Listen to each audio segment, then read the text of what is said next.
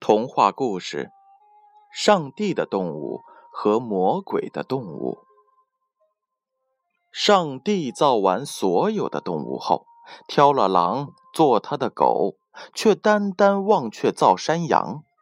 于是魔鬼就做好了准备，要创造一种尾巴细长的山羊。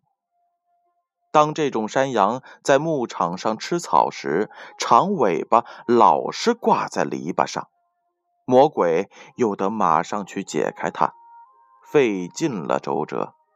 魔鬼最后也火了，他干脆咬断了所有羊的尾巴。现在我们还能看到羊身上余下来的那一截。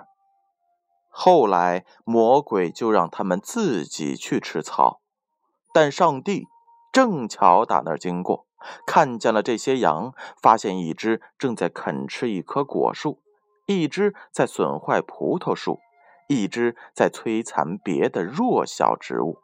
上帝很伤心，本着慈悲为怀的心愿，上帝唤来了狼，瞬眼间，狼就把那些山羊咬的是稀巴烂。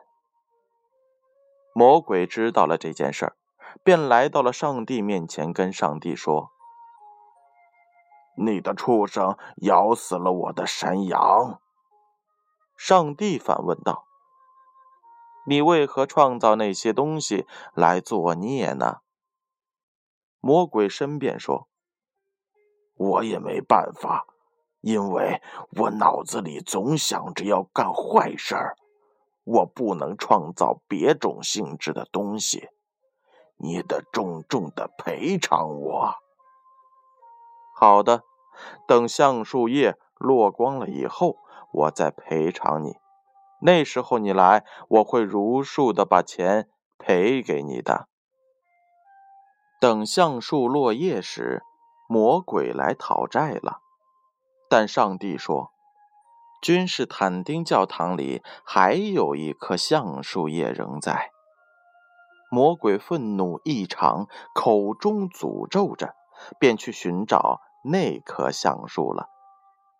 他在杳无人烟的荒野游荡了六个月，最后总算找到了那棵树。当他回来时，枯木又逢春了，所有的橡树又披上了绿装。魔鬼只得放弃了他的债，盛怒之下，他挖掉了所有山羊的眼睛，把自己的眼睛塞给了山羊。从此，山羊就有了魔鬼的眼睛和咬断的尾巴，而鬼呢，总是喜欢装成他们的样子。这就是上帝的动物和魔鬼的动物。好了，小朋友们，时间不早了，闭上眼睛，乖乖的睡觉吧。让我们明晚再见。